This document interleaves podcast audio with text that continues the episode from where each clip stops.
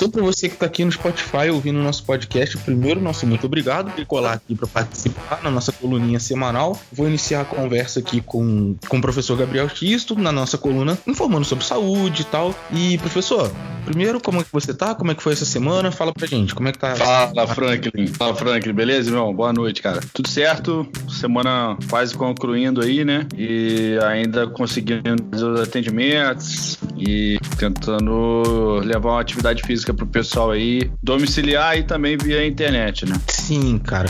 E, e, e como é que tá, como é que tá pros alunos que já estavam, Gabriel? Como é que você tem notado alguma melhora? Você tem notado como é, como é que eles estão em questão de qualidade de vida, cara? Então, eu tenho elogiado bastante, assim, questão de, de ter essa rotina de exercício, tá melhorando a, a condição é, mental, né, das clientes estão gostando de, de, ter contato com a pessoa, a gente joga uma conversa fora, a gente treina, faz não só treino, mas também eu volto a aula para alongamento, volto a aula para mobilidade, no começo, no final da aula, então o treino legal. O pessoal tem, tem evoluído, cara. O pessoal tá levantando um pezinho maneiro, tá? Ó, oh, coisa boa, cara. Bacana, bom saber disso, Gabriel. E, é. e, e, cara, essa, essa, essa ideia de voltar o treino mais para questão de mobilidade, para alongamento, é, traz uma série de benefícios também, né, Gabriel? É, exatamente, cara. A gente, eu procuro nas aulas propor exercícios para melhora da condição articular, né? Você uhum. preparar, preparar a articulação, preparar os tendões, preparar tudo que envolve ali movimento no, na, na parte óssea, né? Uhum. Para que depois consiga suportar uma carga de treino. É importante, às vezes o pessoal deixa de fora, mas é uma parte importante do treinamento. É, é, também entra como uma forma de aquecimento, né? Eu utilizo como uma forma de aquecimento, já começa a elevar a temperatura corporal e dali em sequência a gente vai encaixando uma progressão do mais simples, de acordo com o que o cliente vai resolvendo, que ele vai me mostrando, né? Ele vai me dando um, ali ao vivo e eu vou prestando atenção nesse feedback, nesse retorno dele, e eu vou adaptando algumas coisas, tentando encaixar então, o melhor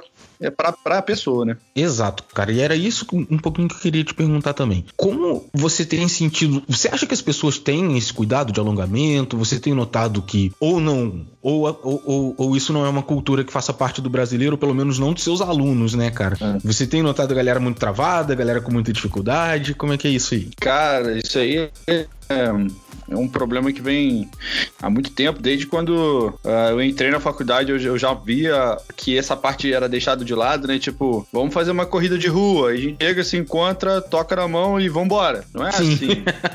Calma, né? Ah, é. Lógico é que é o seguinte, Franklin, existe o aquecimento específico e existe o aquecimento global, geral, para qualquer atividade. Então, assim, se você vai correr, lógico que caminhar é um aquecimento específico da corrida, né? Sim. Mas, mas é necessário é, expor a sua articulação a determinados movimentos para você já ganhar um grau de flexibilidade naquela região né, de tornozelo, por exemplo, que isso é, é muito exigido numa corrida ou caminhada. Então é, é, interessante você expor essa articulação, os tendões, ligamentos, para que ele é, suporte é, com uma carga maior depois do treino.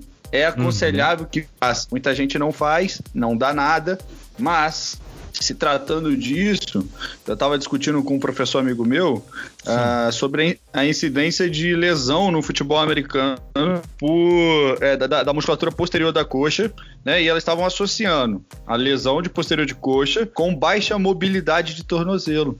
Então, um atleta que ele não consegue ter uma posição de agachamento adequada, ele tem, na sua maioria das vezes, um encurtamento da cadeia posterior da coxa, né? Da musculatura da coxa, dentre outros, né? Porque nós funcionamos por, por, por linhas miofaciais e tudo mais. Então, a musculatura posterior de, da coxa se encontrando é, encurtada também tem reflexo lá no tornozelo. Então esse cara ele tem uma propensão e as pessoas que machucaram têm o um encurtamento. Então Daí, se assim, se o atleta profissional, né, ele, ele reproduz isso, nós, meros seres humanos, né, devemos né? pegar algumas coisas, benefício que eles utilizam no treino deles e aplicar para nós mesmos. A ciência está aí para ir. É testado neles, é mostrado neles, isso vira papel e a gente bota para frente, nós professores. Tá certo, tá certo, cara.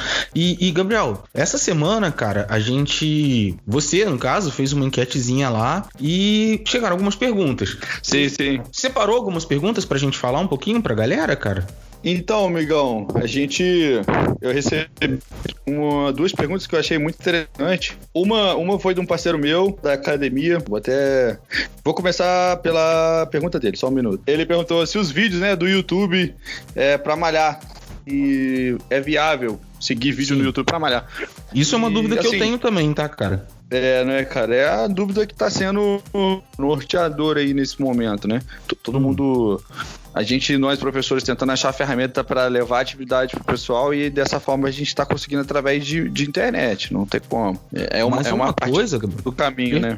Sim, hum. mas uma coisa é você que é o professor formado direcionando o, o seu aluno, beleza. É. Aí eu acho extremamente válido o uso da internet. Agora, outra coisa que, que aí eu já acho que já vai para um, um, lado completamente oposto é o camaradinho, por exemplo, que viu um vídeo, foda-se, eu vou falar, que viu um vídeo do Léo Stronda da vida e quer discutir com o professor na academia ou quer discutir, entendeu? Uhum. dar mais atenção àquele vídeo que ele viu na internet do que o que o professor tá falando. É exatamente. E aí, que, aí é que entra a minha dúvida, entendeu? Que eu acho que talvez uhum. tenha a ver com, com um pouco da dúvida do, do nosso amigo aí. É, é. Não pode é. ter mais peso, cara. Você acha que hum. pode ter mais peso? Não, não, não, não, de maneira alguma. De maneira alguma, porque o professor ele tá ali no, momento, né? Igual você falou, a, a importância da presença, né?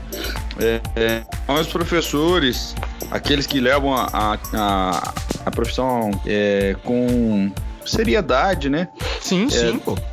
Nós temos diversas maneiras de avaliar o cliente ali naquele momento que a gente está atendendo.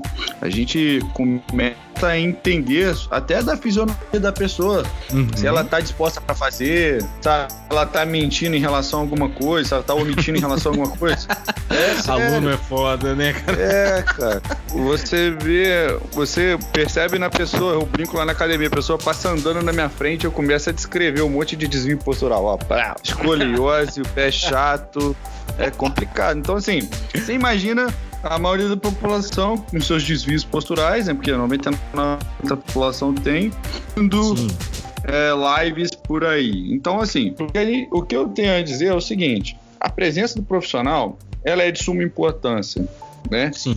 E, e se a pessoa ela segue um professor, né, que ela nunca teve contato, né, que ela não tem nunca teve contato, sim, profissional. Uhum. E ela também não, nunca teve, o professor nunca assistiu ela, né? É, Potencialmente falando, Sim. É, é, muito, é muito complexo. Provavelmente essa pessoa, lógico, ela está com a intenção de promover saúde, mas para aquele indivíduo em específico, você não vai estar tá, ela não vai conseguindo usufruir o que a atividade tem de melhor, 100%. Uhum e o professor também não vai conseguir atingir. É assim, nós, por exemplo, na, quando nós estamos fazendo nossas lives, nós tentamos fazer modificações para tentar atingir o maior número de pessoas. Mas sabendo que forma é, online, a nossa margem de erro é muito maior, né? porque nós temos as maneiras de avaliar e prescrição, sabendo que nós provavelmente podemos errar em algum momento, mas a organização é que faz a gente errar menos. Então, lógico, lógico. Por, por, por online, né, a gente a gente, nós, nós temos a nossa margem de erro maior. E por isso, eu acho que por isso que é, o, que é o grande problema no momento. Aí, cara, o Frank, que a gente já entra na segunda pergunta. Sim. Uh, me perguntaram sobre exercício físico em espaços reduzidos equipamento, né? É, igual, por exemplo. Por favor, é, qual foi a pergunta que deu, deu um. O, o que eu de exercício físico, se tem como ter uma aula boa né, de exercício físico dentro de um espaço reduzido. Sim, sim, cara. Sim, sem sim. Então, assim, é, eu recebendo essa, essa pergunta, eu, eu associei a um atendimento que eu fiz essa semana a uma amiga que mora no Rio. Uhum. E o que eu fiz? Eu escrevi atividade física para ela, orientei ela em, em, com atividade física, mas eu estou aberto para receber e, e estou aguardando ela me enviar o vídeo da porque eu quero pegar esse vídeo da aula e retornar com informações chaves para que eu consiga fazer as correções necessárias. A minha ah, margem bacana. de erro, a minha margem de erro é grande, sim, mas é menor do que é menor do que eu não ver. Então eu tenho que tentar jogar o mais próximo do ideal, entendeu? Uhum, uhum. Aí, de forma eu consigo levar uma atividade de mais, mais qualidade, mais próximo da saúde para ela. Sim, e, e, mas nesse caso, trabalhando com vídeo, Gabriel, eu acho que tem uma probabilidade grande de você conseguir ter bastante êxito, porque é. querendo ou não, você pode não estar tá ali presencialmente, mas você vai estar tá vendo a situação da, da sua aluna, né, cara? Exatamente. E eu, as atividades, assim, é legal ser dito porque essa pessoa ela não tá dando nenhum tipo de adaptação. Né? Esses exercícios são todos de, é, de calistenia, são todos exercícios é, que para ela no momento atende às necessidades dela, mas sem nenhum implemento. Ela tá uhum. só com peso corporal. São os exercícios calistênicos, que Cara, também hum. é, é, então, é que também é uma, é uma estratégia interessante de se usar nesse momento. Então, olha só, é, isso seria talvez até um assunto interessante para a gente manter para um, um, um, podcast inteiro, para uma coluna inteira. Uhum. Mas por, você pode definir o que é a calistenia? Por favor? Uhum. Então, a calistenia ela é, uma, é uma prática, né? É, uhum. Que o pessoal, o pessoal é, tem objetivo, ter, usar um maquinário que é um maquinário fantástico, que é o maquinário do corpo humano. Né? Nós sabemos que nosso corpo nos, pro, nos dá a possibilidade de, de, se movimentar de várias formas e ela utiliza a resistência, né? Essa resistência do próprio corpo. Então, são exercícios que têm contração isométrica, tem contração dinâmica, assim como na academia, porém utilizando apoios né, e pegadas em barras fixas na, na, na em barras como barras de parque, né, se caracterizando uhum. exercícios de cadeia cinética fechada, que é, existem suas progressões, do mais fácil para o mais difícil, uhum. e são exercícios que visam o trabalho do físico, né? Movimentos corporais é, com sobrecarga próprio corpo, entendeu? E, e pro bem, pro, pro mais leigo, assim, cara. Uhum. A, a, galera que busca geralmente estética. Qual uhum. é o uhum. resultado estético da calistenia, Gabriel? Cara, a calistenia pode te dar bons resultados desde que seja seguida uma progressão, né? Você Sim. não pode é, subir na barra e o cara não tem condição de fazer uma barra fixa da maneira adequada, ele precisa passar por uma programação é, neural, uma programação motora para ele entender quem que ele ativa, quem que ele estabiliza, como é o, o estilo da pegada. Uhum. Então tem várias estratégias para tentar levar para tentar colocar esse, esse cliente em, em, boas, em boa movimentação para ele colher bons benefícios, entendeu?